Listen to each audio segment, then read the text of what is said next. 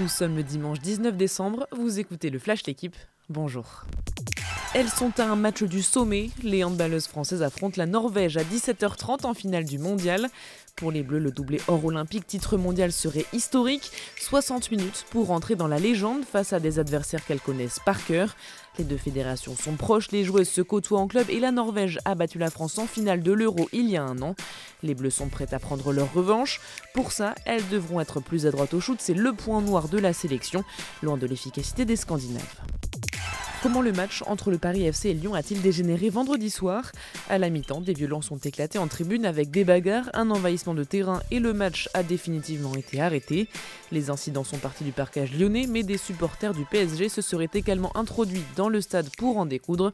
Trop peu d'agents de sécurité, des supporters rentrés sans billet, du laxisme dans les fouilles. Le dispositif de sécurité pose question. La commission de discipline de la FFF se réunira mardi.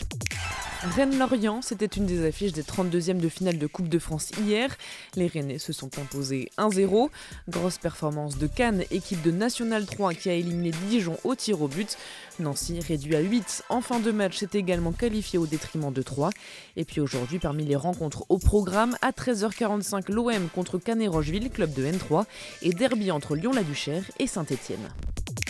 Il a fait la course parfaite avec au bout la victoire. Quentin Fillon-Maillet a remporté hier la poursuite du Grand Bornand et pourtant il partait quatrième à 20 secondes de Johannes Beu.